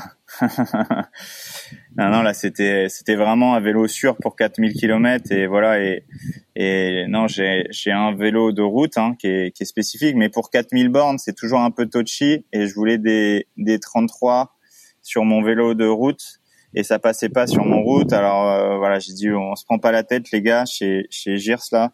J'ai dit on se prend pas la tête, je garde le même bike, on change euh, on change la chaîne et et on continue comme ça quoi. Là, il est un peu décapité le vélo, il a 18 000 bornes je crois. Gravel. Donc tu vas avoir un proto euh, qu'est-ce qu'il va avoir tellement prototypé et spécial? Non, mais c'est c'est un nouveau cadre qui est qui est pas encore sorti. Du coup, euh, ça s'appelle un prototype qui est qui qui est un peu un peu plus aéro que ce mm. que j'avais sur euh, l'année dernière sur euh, sur sur la BTR et Route du Diable là, et un vélo qui qui est assez léger. Et, là, je veux un vélo qui soit entre 10 et 12 kilos sur sur tout Volcano quoi. Et je veux un vélo qui va ouais, un mm. vélo qui va vite. Je pense que j'enlèverai la dynamo devant parce que quand je vois le vélo, en fait, j'ai envoyé le vélo euh, volontairement euh, d'Ulrich à, Guillaume, Giroud et, à Alex. Ils m'ont dit OK gars. Donc les Light West, bon, on va pas pouvoir tout de suite, mais le reste, on peut tout faire. Donc euh, on va on va le faire et on va bosser sur un truc. Donc ça fait ouais, ça fait un ou deux mois qu'ils qui bossent sur un truc et euh, euh, Guillaume et Alex ils l'ont testé, voilà quoi. Parce qu'il y a deux euh, il y a deux routes qui sortent euh, l'année prochaine, un peu plus ultra endurance chez Girs et, et un gravel, un nouveau gravel qui sort. Mmh. Donc voilà, j'ai pas le droit de le dire, mais je l'ai dit. Donc c'est un bah, des deux. Je dirai ça à Guillaume tout à l'heure quand je vais l'avoir au téléphone. Ouais. Ah, il m'a écrit ce matin. Il la... faut que je l'appelle en début d'après-midi. Euh, ouais. Là, quand tu dis fin de saison, Gravelman et tout, ça veut dire que euh, ta saison ne s'arrête pas. Bah, il, reste le Gravelman Saint-Tropez, mais après. Il y a aussi le Gravelman euh, pas euh, Roubaix-Paris en octobre, c'est ça? Ouais. Il y a Roubaix, Roubaix-Paris, Roubaix-Paris 1er octobre parce que la veille, la, en fait, ils vont partir de nuit volontairement comme l'an passé. Euh, ça va partir euh, je, après la soirée tous en à M, donc euh, à, à 4 km de Roubaix. Et ils partent de nuit et c'est une expérience différente pour. c'est beaucoup de débutants, hein, je le répète sur Gravelman. C'est une expérience de la nuit, donc voilà, expérience mmh. d'éclairage, expérience et expérience aussi de gestion du sommeil, gestion de tout, hein, de, de pilotage le lucidité, etc. Et, et voilà, Roubaix-Paris. Après, je remets la Toscane, qui est un, qui est un report de de, de saison parce que ça c'était compliqué d'organiser en avril. Et donc euh, voilà, il y aura un Gravelman Toscane qui aura lieu euh, juste après tout Volcano, euh, qui aura lieu autour du 20 octobre. Je crois que le départ c'est le 20, 20 ou 21. Et ensuite, ensuite, ouais, il y a, il va y avoir Verdun Paris aussi, un, Gravelman de, du souvenir. sur des routes un peu un peu mythiques et qui, qui me plaisent bien où c'est très gravel américain sur le début et puis après un peu moins. Et puis euh, et puis après il y a Saint-Tropez ouais, Saint-Tropez qui plaît beaucoup parce que ça va être en décembre, il va faire assez beau je pense. Enfin je m'avance un peu mais souvent il fait assez beau à cette période dans le sud et il va faire euh, 15 degrés de plus qu'à Paris, du coup euh, du coup j'ai tous les parisiens qui viennent et c'est cool. et après ça va enchaîner euh, un pas, je pense qu'il y aura Paris. débutants Ouais, bah non, ils sont plus débutants parce qu'il y en a qui ont 5 Gravelman. Euh... Ouais. Ouais, je pense à Yaman, le, le brésilien, euh, le cuisinier brésilien barbu. Euh, il les fait quasiment tous. Euh, autant il était peut-être un poil novice au démarrage que là, bah, c'est devenu un expert. Hein. Exactement. Et c'est ça que c'est ça que j'adore avec Yaman, avec d'autres. Euh, il y a un mec qui s'appelle Rémi aussi qui vient du Jura, qui est arrivé un jour chez chez Girs, enfin chez Bicycle Store et il dit euh, je veux le même vélo que Steven. Bah on n'a pas. Si, moi je veux le même vélo que Steven et tu vois et il a commencé comme ça en voulant le même vélo. Il avait pas fait de gravel, il est reparti chez lui en vélo jusque dans le Jura. Il a fait tous les gravelman et ce que je dis toujours c'est le, le mec il était sorti deux ou trois fois de sa région dans sa vie. Aujourd'hui, il a fait le Pays Basque, il a fait le Mont Blanc, il a fait le tour du Mont Blanc gravel quand même, hein, tu vois, avec une expérience de moins d'un an. Hein. Il a fait l'Auvergne, il a en fait il a fait tous les gravelman, il connaît presque toutes les régions de France en ayant vécu un truc cool avec des gens qui lui plaisaient. Alors des fois, il a dormi dans la pampa, dans la nature, par terre, sur un bivy ou pas. Des fois, il a dormi à l'hôtel. Il a rencontré des gens et il s'est, euh, il a pris confiance en lui. Hier, euh, on était chez Bicycle Store pour une soirée un peu spéciale euh, après Northscape là, et les mecs viennent me dire qu'ils se, qu'ils changent un peu de vie grâce à ça quoi. Je sais pas si c'est grâce à moi, mais en tous les cas, c'est un point d'appui, tu vois, un push de, ok, c'est possible. On a envie de faire un truc de notre vie. dans ce sens-là et le vélo ça permet ça ça te permet d'aller plus loin de te réaliser de comprendre des choses aussi parce que c'est des longues méditations les gravelman et, euh, et ils sont fiers d'eux et les mecs sont fiers d'eux les filles sont fiers d'elles et ça s'appelle man mais il y a jamais eu autant de filles sur des épreuves entre guillemets ultra même si 350 pour moi c'est c'est la frontière on va dire mais euh, ou, en tous les cas sur le Mont Blanc c'est plus ultra que que je pense sur Verdun Paris mais mais ils sont heureux quoi. C'est ça que j'aime, c'est les gens sont heureux, ils ont le sourire, ils sont pas en train de regarder leur classement à la fin de l'épreuve euh, ils en ont rien à foutre. C'est c'est juste un prétexte à se dépasser quoi. Et c'est ça que j'aime avec ça. Il y a un truc qui m'étonne quand même avec tes épreuves, c'est que souvent sur euh, n'importe quel truc, il y a toujours une poignée de mécontents. Euh, le parcours était trop ci, le parcours était trop ça. Bon, il peut y avoir des couacs, hein, comme au Pays Basque apparemment, euh, sur la trace. Euh, mais j'entends euh, qu'apparemment la trace n'était pas super. Euh, enfin, qu'il y a eu des petits, euh, tu vois, que les gars se sont un peu perdus, peut-être un petit peu. Ouais. Où ils ont coupé. Non, non, c'est pas qu'ils ont coupé, c'est que peut-être la trace était pas était pas super claire et qu'à un moment donné, peut-être qu'ils se sont un peu paumés. Enfin, c'est ce que j'ai compris, c'est les retours que j'ai eu. Ok, ok, ok. mais il n'y a pas tant de je vois pas passer tant de critiques euh, que euh, que sur d'autres trucs en fait. Et j'ai l'impression que les gens, euh, tu les, plus tu les maltraites, plus ils repartent contents. Je les maltraite pas, je leur, je leur donne tout, hein. je leur donne ce que j'ai appris durant 25 années de vélo. je les, je les, je suis dur avec eux parce que parce que l'aventure elle est difficile. Quand tu fais des, des trucs comme le Tour du Mont Blanc, quand je vois des mecs arriver avec des vélos de randonnée en claquettes, bah ouais, je suis dur, je suis dur et j'ai pas de pitié parce que ça m'énerve. Et le gars, je sais qu'il va, il va soit bâcher, soit changer de parcours. Et la possibilité que je leur donne, c'est de changer de parcours, d'aller sur la route. Et ils ont vécu un truc de dingue, tu vois. Et les mecs ont fait le tour du Mont Blanc. Ils avaient jamais fait 100 bornes, les gars. Ils ont fait 60 kilomètres, le, maximum de leur vie. Et les mecs ont fait 350. Je pense à deux gars qui sont arrivés les, les, deux derniers euh, au, Mont Blanc au Pays Bas, le truc c'est que j'ai eu des performeurs et des mecs qui voulaient aller extrêmement vite et qui ont modifié la map et en coupant toutes les parties de GR parce que j'ai fait passer par le GR10 volontairement et le GR10, ouais, c'est un parcours pédestre. Oui, c'est dur et oui, il faut pousser le vélo. Et on peut pas demander à un gars qui a traversé l'Himalaya en vélo de faire un parcours de gravel américain sur un truc où même si tu lâches les mains, de toute manière, ton vélo il change pas de direction, tu vois. Et de ce principe-là, les gens je les maltraite pas. Je te jure, il y a des gens qui reviennent et ils sont juste heureux de se dire, je me suis aventuré, quoi. Je suis sorti au-delà des sentiers battus de ce mot bateau, tu vois, qui est, les gens, ils vont au bout d'un truc et ils sont tellement fiers des hommes, des femmes, des jeunes, des étudiants, des ingénieurs. Il y a des filles, là, il y avait trois chercheuses. Les meufs, c'est des génies. Les trois qui sont venues, elles sont venues, elles me disent, mec, t'es un salopard, mais t'es un grand malade, on va revenir à tous les coups parce que elles avaient 19 piges. Je te jure, elles sont surdouées. Hein. Et elles sont restées là. Et toute la nuit, je les attends. Toute la nuit, je les attends avec, il y a mon staff et on est là. Et quelle course va faire ça? Quelle course va donner une musette Ristrap qui vaut 70 balles dans le commerce à tous les mecs qui finissent et toutes les femmes qui finissent?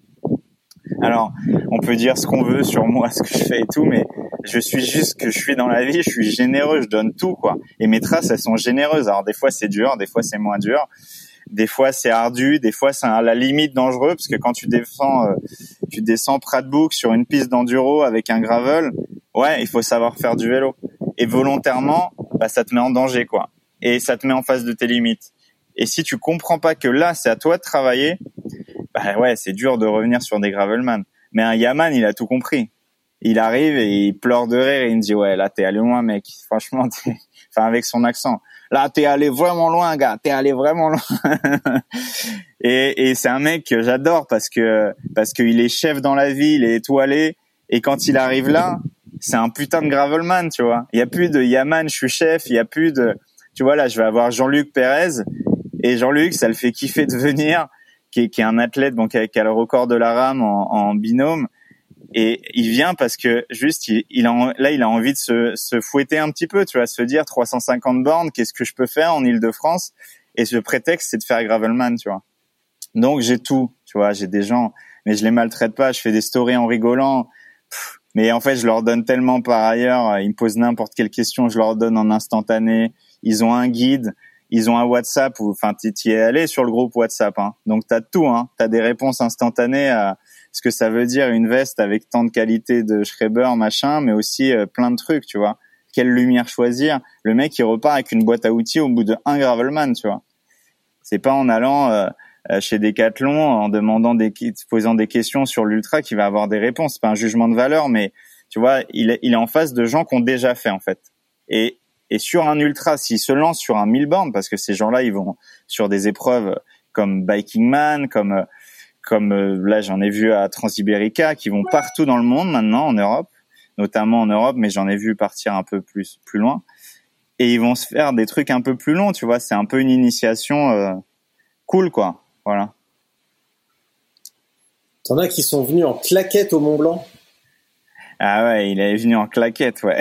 il est venu en claquette, c'était le sosie officiel de Nasser Bouani, quoi.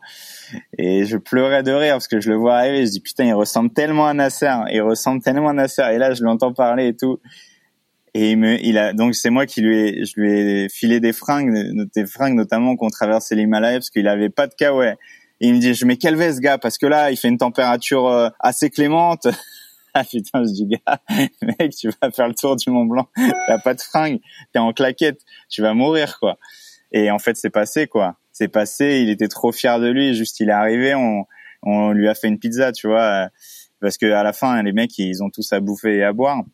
Euh, contrairement à plein d'autres épreuves qui te tapent juste dans le dos et qui te disent va, va prendre ta douche, tu vois et euh, parce que tu pues mais mais euh, ouais ouais là c'est c'est marrant c'est un peu convivial et puis puis les gars ils te racontent leur vie enfin tu connais ça comme toi quand tu quand tu fais une épreuve t'es t'as juste envie de raconter ta ta course et tout quoi et les gars ils te racontent toute leur life ils ont vécu mille aventures et tu tu rigoles quoi parce qu'un gars qui est en claquette autour du Mont Blanc t'imagines bien que il a tout vécu le gars quoi. Il a tout vécu. Des doigts de pied qui sont gelés dans une descente euh, du, du, du, Grand Saint-Bernard où il faisait moins 10. Les levées du soleil, sa première nuit dehors. Euh, parce que je lui dis mon gars, si t'arrives pas dans 5 heures, je me casse quoi. Il restait 50, 60 bornes et il les a fait quoi. Donc voilà, mais c'est marrant. C'est marrant cette petite aventure qui était un truc de pote et maintenant qui ouais qui pousse un peu les gens à l'aventure.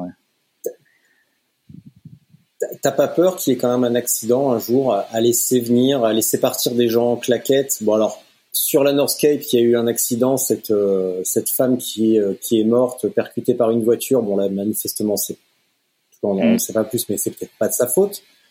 À l'UTMB, il y a eu un pareil, un polonais ou tchèque, je ne sais plus, euh, qui est malheureusement décédé. Expérimenté, ouais. Euh, ça te fait pas peur quand même de laisser partir les gens avec un tel niveau de difficulté et que euh, bah, tu te retrouves avec un mort euh, sur le un mort sur une épreuve?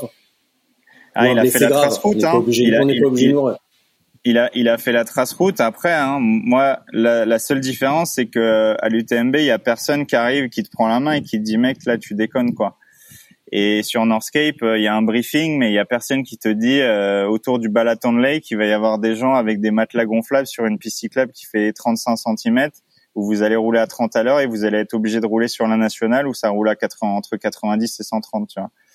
Moi, je leur fais un live qui dure une heure et je peux te dire que le gars qui suit pas le live, il a perdu parce que je leur explique tout à la seconde près. Je leur explique toute la map, tout ce qui va se passer et ils prennent soin parce que je leur demande de préparer, etc. Mais je leur donne toutes les informations utiles pour faire ça. Et avant, je les mets en garde, quoi. Je les mets en garde, bien sûr. Bien sûr, j'ai peur tous les jours. J'ai peur à chaque organe. J'ai peur, mais qu'est-ce qui est le plus dangereux de traverser la place de la Concorde tous les jours en vélo?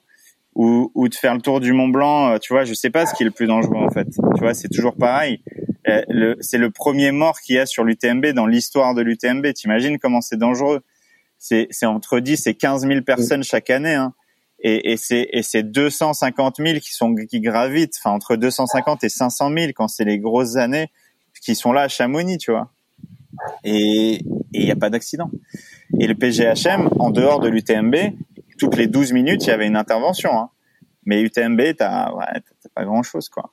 Donc tu as eu ce truc, ça, c'était douloureux, c'était horrible parce que ça, on, on se rend compte que ça existe Mais euh, voilà, Northscape c'était pareil. Moi, ça m'a ça m'a défoncé parce qu'à cet endroit-là, j'ai dit à leurs gars, les gars, c'est dangereux, les gars, et je leur ai mis en garde sur un autre endroit, gravel. J'ai dit là, les gars, s'il y a quelqu'un de nuit qui a pas d'expérience, je vous promets que c'est dangereux. Oui, mais Steven, non, non, je vous dis, juste, je vous, je vous le dis, moi, je l'aurais pas fait.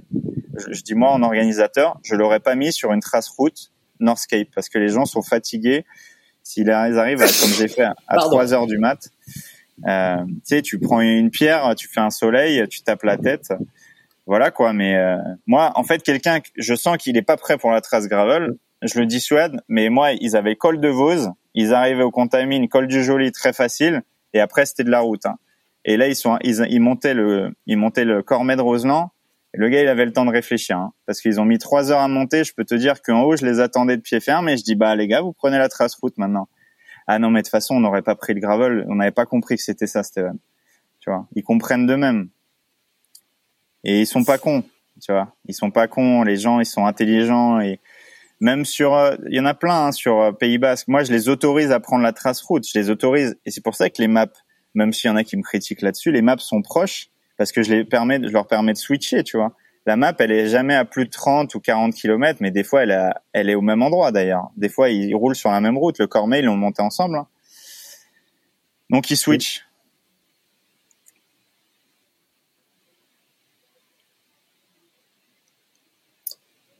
Sur l'autonomie, quand tu racontes sur, euh, quand tu euh, expliques tout à l'heure sur la Northscape que euh, que tu que à la frontière tu fais appel soit à Perrine soit à ton assistante. Est-ce que c'est pas, hum, c'est pas c'est pas que ce soit déloyal, mais bah, finalement t'appelles Perrine, mais t'as une assistante aussi sur tes sur tes aventures, donc ça paraît de bonne guerre. Mais est-ce que tu t'as pas l'impression que ça peut prêter le flanc un petit peu à la critique quand même? Ouais, après j'aimerais bien vérifier le WhatsApp euh, du du top 300 euh, de, de Northscape, c'est-à-dire tous les concurrents, savoir s'ils n'ont pas envoyé des messages à leurs femmes, à leurs enfants ou à leurs amis pour euh, savoir s'il y avait des hôtels dans le coin et savoir si si si la frontière était ouverte ou fermée. Euh, Mélanie, c'est pas c'est c'est pas l'assistante que Steven Le c'est l'assistante, c'est mon assistante sur Gravelman, c'est la personne qui m'aide et c'est juste, euh, moi j'ai cherché l'info et je vois l'info et, et j'étais sur mon téléphone, tu roules à 30 à l'heure, je me suis arrêté, j'ai regardé, je dis putain bordel, si c'est ça, c'est chaud. Est-ce que vous pouvez regarder sur Google, tu vois? Et moi, en toute transparence, tu vois, je le dis sur un podcast qui est quand même écouté. Moi, je mens pas, quoi. Et me dire qu'il y en a qui utilisent jamais leur portable euh, sur Northscape, il y a aucune réglementation sur euh, sur ça, quoi. Et même sur une French Divide, faut pas me dire que les gars n'utilisent pas leur téléphone pour envoyer des messages à un tel ou un tel ou un tel, tu vois. Et je sais que ça existe. Après, moi j'ai moi j'ai la transparence sur tout ce que je fais, je dis la vérité. Après, s'il y en a qui considèrent ça comme la triche, j'aimerais bien savoir euh, s'ils n'ont jamais contacté personne sur les épreuves qu'ils ont fait. Et, et voilà, moi je, je serais d'accord d'accepter que c'est de la triche et je recommencerai plus. Mais la vérité, c'est que tout le monde utilise son tel, même même sur une transcontinental race et et voilà quoi. Mais moi, je suis pas monté dans un Vito, j'ai pas été, j'ai pas éteint ma balise et quand je la voyais plus clignoter, euh, je devenais dingue parce que je dis, je peux, je peux pas, voilà, je peux pas faire ça même pour euh, sécurité orga. Je me place euh, à, la place de l'organisation. je rechargeais ma balise tout de suite, je faisais les trucs nickel quoi, tu vois. Mais ouais, l'assistanat, j'en sais rien, tu sais j'ai j'ai fait des trucs euh, hyper dangereux euh, sur le Baïkal ou dans l'Himalaya ou ailleurs. Il y a des moments où ça m'a sauvé la vie, il y a des moments où ça m'a porté, euh, ça m'a mis plus de pression qu'autre chose d'avoir des gens autour de moi. Et euh, je sais pas en fait, tu vois, c'est c'est toujours la même histoire. C'est comme un movie maker sur une épreuve. Est-ce que ça te rend service ou est-ce que ça te dessert Ça te fout la presse en fait, je pense. Après, chacun son avis. Il y a eu des grands débats aux États-Unis là-dessus sur la Great Divide je, je saurais jamais quoi. Mais quand t'as une voiture au cul comme ça qui te met la pression alors que t'es carbonisé et, et voilà, euh, je je saurais jamais ce qui est positif, négatif, mais sur Northscape, c'était juste, euh, il se passe quoi, tu vois? C'est c'est quoi le truc? Est-ce que c'est vrai en fait? Parce que et puis il y avait le truc de l'orga, c'était euh, c'était est-ce qu'ils reçoivent mes messages, tu vois? Parce que je leur, je leur mettais des vocaux. Je dis les gars, est-ce que vous savez que la frontière est fermée, tu vois? C'était même pour prévenir les autres concurrents. Moi, dans ma tête, je dis mais l'épreuve, elle est finie, tu vois? Je dis l'épreuve, la frontière est fermée, juste c'est clos, quoi. Et ils arrivent à ma hauteur, ils me disent rien, quoi. Ils sont arrivés, la voiture est arrivée, ils m'ont encore rien dit, quoi. Ils m'ont même pas parlé de la frontière ou machin. Et après, ils me font un vocal. Euh, ouais, on est passé, apparemment, c'est nickel, euh, je sais pas quoi. Je dis, les gars, quand même. Tu vois, sur un Gravelman, j'aurais pas fait ça. J'aurais fait un groupe avec tous les concurrents, j'aurais fait un WhatsApp, un vocal, j'aurais expliqué, bonjour les amis, il y a une incertitude sur cette frontière, je vous conseille de blablabla. Alors c'est pas nos parents, les organisateurs, mais je pense que ne serait-ce que ce qui s'est passé, tu vois, hein, ils auraient pu dire que cette route c'était hyper hyper dangereux, tu vois. Et en plus c'était sans aucun intérêt. C'est un endroit qui est joli, mais c'est comme si tu mettais une course à Saint-Tropez en tu vois en plein mois de juillet euh, à dire euh, bah on y va, on prend la piste cyclable les gars, tu vois.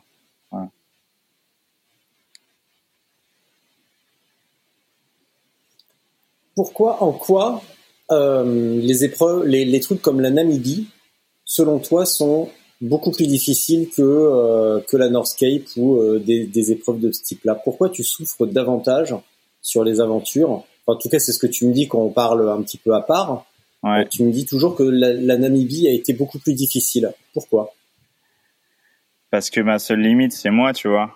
C'est, c'est, par exemple, Rêve d'Himalaya, c'était entre 10 et je suis monté jusqu'à 22, 24 heures d'effort jour à 4000 mètres de moyenne, tu vois. Donc, euh, c'est, c'est assez proche de ce que peut donner une Silk Road, sauf que ça durait 51 jours, tu vois. La Namibie, euh, je faisais entre 25 et 30 de moyenne sur des chemins gravel euh, pendant, pendant 20 jours, quoi. Et, et, les dangers ils sont omniprésents parce que bah c'est c'est les chemins je les avais pas vérifiés avant avec euh, s'il y a des éléphants. Quand tu entends des éléphants qui sont à moins de 500 mètres de toi que tu sais qu'il y a environ 20 000 éléphants dans une zone de 100 km carrés bah c'est d'autres dangers que sur Northscape euh, des voitures qui te klaxonnent tu vois et avec une trace qui est quand même euh, assez barriérée quand même tu vois c'est une trace c'est presque toujours tout droit et euh, et voilà, c'est c'est pas la même chose. Pour moi, c'est mentalement, physiquement, et puis après, euh, j'ai je fais le choix aussi de transmettre des choses. Euh, du coup, je dois savoir où je suis, ce que je raconte, pourquoi, euh, ce qui s'est passé dans l'histoire pour pas raconter de conneries, étudier tous les animaux du coin ou les humains, essayer d'aller chercher des populations, essayer de parler avec elles, et pendant que tu perds ces 30 minutes, une heure, deux heures avec les Himba, tu sais que tu dois repartir et gagner ce temps-là, tu vois. Et tu dois repartir pour une nuit. Les animaux, ils chassent, ils mangent la nuit. Hein. Donc euh, le truc, c'était de, ouais, quand tu vois des traces de, de, de guépards ou de léopards dans la nuit sur le chemin et et ouais, c'était dur, c'était c'était très dur, moins dur que l'Himalaya, euh, un peu plus dur que Dakar, je pense. Mais c'était euh, ouais, c'était pour moi, j'étais plus plus fort en Namibie qu'à Northcape physiquement. Mais je trouvais ça ouais j'ai trouvé ça plus dur. Parce que tu as des moments quand il y avait 10 cm de sable et tu sais pas si tu vas pousser euh, entre 1 km et 50 km tu vois c'est c'est cette incertitude elle est horrible là, tu vois. Alors que si tu fais la Silk Road où on va on va on te dit quand même que là il y a un point extrêmement difficile même si tu étudies la map tu vois tu as quand même une idée de ce qui va se passer quoi et euh, et là ouais tu as beaucoup moins d'infos quoi beaucoup moins d'infos, tu as des routes qui sont pas forcément ouvertes, tu as des endroits où tu faut, faut vraiment pas passer comme ça m'arrivait en Namibie où enfin c'était c'était très tendu quoi. Donc euh, ouais, c'est plus l'aventure en fait. L'aventure pour moi est plus difficile parce que l'aventure elle est incertaine et c'est pour ça que je suis, je, je suis plus dans ma zone de confort sur un, sur un ultra quoi. Et mais ça va un peu plus vite, ouais. Qu'est-ce qui s'est passé avec tes, euh, attaches rapides sur, euh, la Namibie Bah, j'ai fait une Steven, quoi. Je me suis dit, putain, c'est cool ces attaches rapides avec des axes intégrés. Euh, putain, les trous axles, là, tu vois, on peut mettre un attache rapide. Et il y a quand même Guillaume chez, chez Dag, il me dit, Steven, fais gaffe et tout avec le sable. Je dis, mec, j'ai jamais eu de problème. Il me dit, ouais, mais bon. Et en fait, à force de les monter, démonter, monter, démonter, la roue avant, en fait, l'espèce de serrage rapide qui rentrait dans le trou axle pour le tourner, tu vois, le, dans l'axe, et le truc, il tournait dans le vide, tu vois, et je commence à, à paniquer. Je dis putain, et donc je force, clac, le truc, il me reste dans la main. Donc en gros, j'avais un blocage rapide dans ma main, et l'axe qui était dedans, sans aucune possibilité de, de sortir l'axe. Et là, je me rends compte du bordel, quoi. C'est-à-dire le premier, ce qui ressemble à un magasin il est à 250 km. On devait repartir. Enfin, le euh, mon photographe et, Chloé, la journaliste, euh, il était, euh, je crois qu'il était pas loin de 2 heures du matin. J'étais décapité. Et là, je leur dis, ça va pas du tout. Et ils me disent, mais ça va aller. Je dis, non, non, vraiment, là, il y a un problème. Et voilà. Et, et je dis, bon, bah, je vais, je vais partir avec vous. Et pour moi, à ce moment-là, je croyais que c'était terminé le truc. Donc j'avais quand même un jeu de d'axe rapide, des DT suisses d'ailleurs, je les salue que j'avais que j'ai que j'ai acheté, mais qui est putain j'ai j'ai passé euh, heures à changer ça avec euh, j'ai fait 15 magasins dans à Kitman Shop là qui est qui est l'équivalent de comment te dire je saurais même pas te dire une ville en France. C'est entre euh, entre les quartiers chauds de Marseille et euh, un mélange entre quartier chaud de Marseille, la Courneuve et euh, et le, la savane, tu vois, un truc un peu un truc incertain, tu vois, où tu peux voir débarquer un animal sauvage dans la ville et pas une personne, pas un magasin de vélo et je je contacte euh, je, je, je, contacte un mec que j'avais rencontré cinq jours avant qui est parce que le directeur de l'UNICEF que tu connais très bien avait fait une réception en mon honneur, etc., avec le patron de l'équivalent d'un décathlon euh, local. Et, et le mec, euh, je lui envoie un vocal et tout, et j'étais en pleurs, quoi. Je dis, bon, et un problème et tout. Il me dit, mais il n'y a pas de problème. Il me dit, tu vas, tu vas au magasin. J'y étais passé à 6h30. Tout le monde m'avait dit dans le magasin, on sait pas faire ça. Donc je lui envoie un vocal. Il me dit, mais tu vas les voir, ils vont te le faire ils me refont pareil. Et là, évidemment, c'était pas le même accueil parce que c'est comme si le patron de Decat, il dit, bon les gars, on va, va peut-être falloir l'aider ce gars. Et voilà. Et il y a deux, trois mecs qui se mettent autour de moi, dont un agent de sécurité, un mec du magasin, un mécano, et, on arrive à sortir l'axe. Et je dis putain, bon, tu, plus jamais tu démontes la roue et j'ai plus jamais enlevé mes roues du projet, quoi. Donc voilà. Mais j'ai flippé, ouais. C'est donc je mets plus cet axe là leçon. Pourquoi tu démontais autant ton vélo? Je le, démontais parce que au début, en fait, j'avais le choix en Namibie. Euh, il y avait trois solutions. Enfin, il y en avait beaucoup d'autres, mais trois solutions que j'avais définies.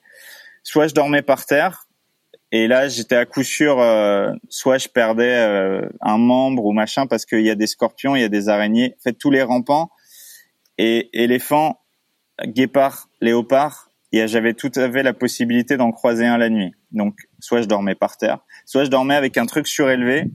Ça pesait entre 10 et 15 kilos parce que t'as pas de table basse en Namibie. J'avais cette solution.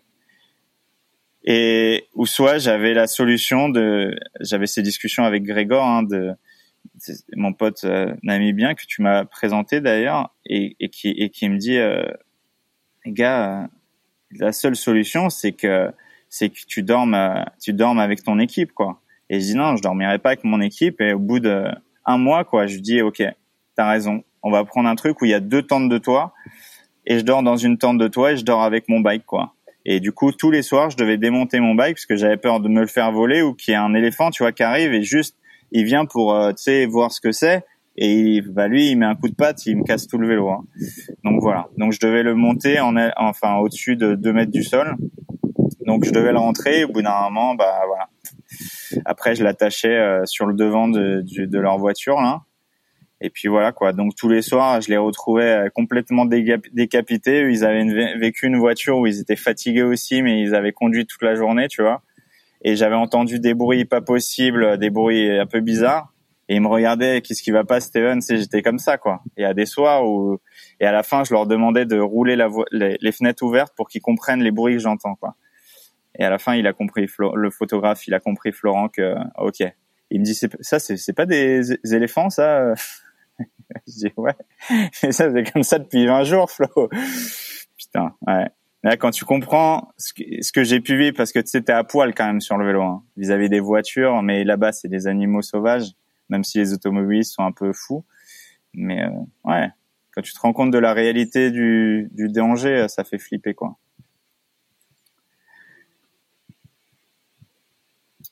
Et la prochaine, c'est laquelle? Tout à l'heure, tu m'as parlé du Groenland. Ouais, non, prochaine, ça sera Mongolie, je pense. L'Antarctique viendrait ouvrir, mais j'aurais pas le financement pour euh, faire le. Je pense que c'est le plus gros. Hein, L'Antarctique, pour moi, c'est le plus dangereux, c'est le plus, c'est ce qui me fait le plus rêver, le plus peur en même temps. Faire 1000 miles en Antarctique, qui ce qui n'a jamais été fait par un, par un humain. Euh, mais ouais, ça sera Mongolie, je pense, la trace des évadés du goulag. Euh, ouais, entre euh, la Sibérie et l'Himalaya, quoi. Revenir à, aux origines, à mon origine, à ma renaissance. C'est quoi cette histoire d'évadés C'est quoi cette histoire des évadés du goulag? Tu connais pas la légende? En fait, il y avait ben donc des goulags en Sibérie. Je ne pas baigné dans une ambiance communiste c'est pas une ambiance communiste. Hein. Euh, je crois que l'acteur euh, ah, de, de, ce film, l'acteur de ce film principal, c'est Colin Farrell. Ça a été, ça, il y a eu un film qui a été fait à Hollywood. Euh, non, non, ça, ça a été médiatisé. Il y a eu un, il y a eu un livre aussi euh, de Tesson là-dessus de Sylvain qui est, qui est, qui est un super bouquin. En gros, la légende, c'est que c'était impossible de sortir des goulags pour une raison simple, c'était que c'était un des goulags deux, c'était des goulags parce qu'ils étaient à entre 500 km et 1000 km de toute habitation, de toute possibilité de survie, et dans des endroits où euh, il y a plus d'ours, d'ours bruns euh, que partout dans le monde. Donc les mecs, de toute manière, ils, seraient morts soit de froid, soit de manque de bouffe, euh, soit par les animaux ou les loups. parce que les loups, dès que t'es blessé, ils te bouffent. Et, et en gros, il y en a trois qui sont échappés et ils ont fait leur chemin, mille bornes, il y en a un qui meurt, ils le bouffent, les deux le bouffent. En gros, je caricature, mais on n'est pas loin de ça. Ils traversent le Barikal, ils arrivent Mongolie, ils traversent le désert mongol avec toutes les dunes de sable et tout. Euh, donc changement de, de, température, ils sont à moitié à poil, ils sont obligés de trouver des solutions, trouver de l'eau, etc. Et ainsi de suite. Et il y en a qu'un qui survit, qui va jusqu'à l'Himalaya. il traverse le Tibet, il traverse Bhoutan, Tibet, il arrive, euh, il arrive au Népal, quoi et un en Inde. Donc euh, voilà. Et c'est ça la trace des évadés du goulag. C'est c'est ce mythe un peu dingue d'un mec qui a réussi à survivre. Alors la légende des, des, des mecs qui ne supportent pas cette légende dit que ça n'est jamais arrivé et ça n'existe pas. et d'autres qui disent euh, j'ai envie d'y croire. Donc euh, donc voilà, je vais essayer de m'évader de du lac Baïkal pour aller jusqu'à jusqu'à l'Himalaya et retrouver les terres qui ont changé euh, mon existence.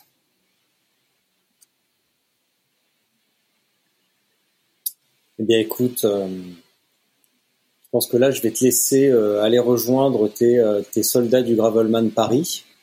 ouais. Et comme toujours, ouais, bah ouais, parce que tu m'avais dit, je pars dans une heure, dans deux heures, donc je vais te laisser un petit peu le temps quand même de souffler, de manger un truc et de repartir dans la foulée. Euh, comme d'habitude, euh, oui, dans mon immense mensuétude, je te laisse manger quand même.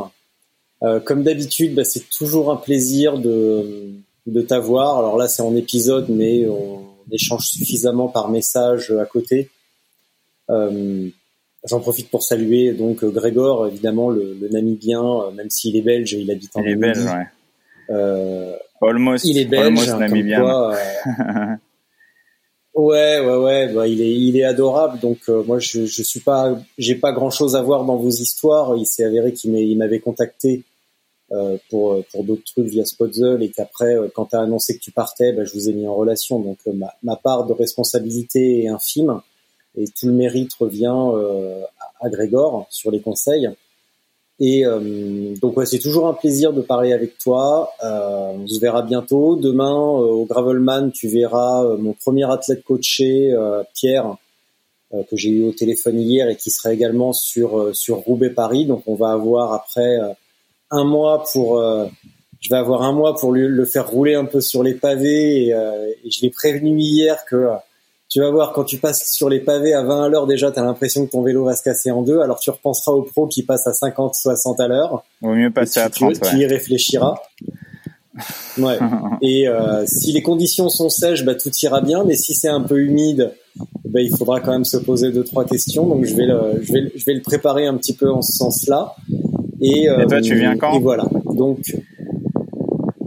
ah bah moi je viendrai quand j'aurai le temps de rouler parce que là avec tout ça, tu vois, avec le, la préparation, euh, toutes euh, toutes mes, mes péripéties là, dernièrement, tous les, les trucs que j'ai mis en place.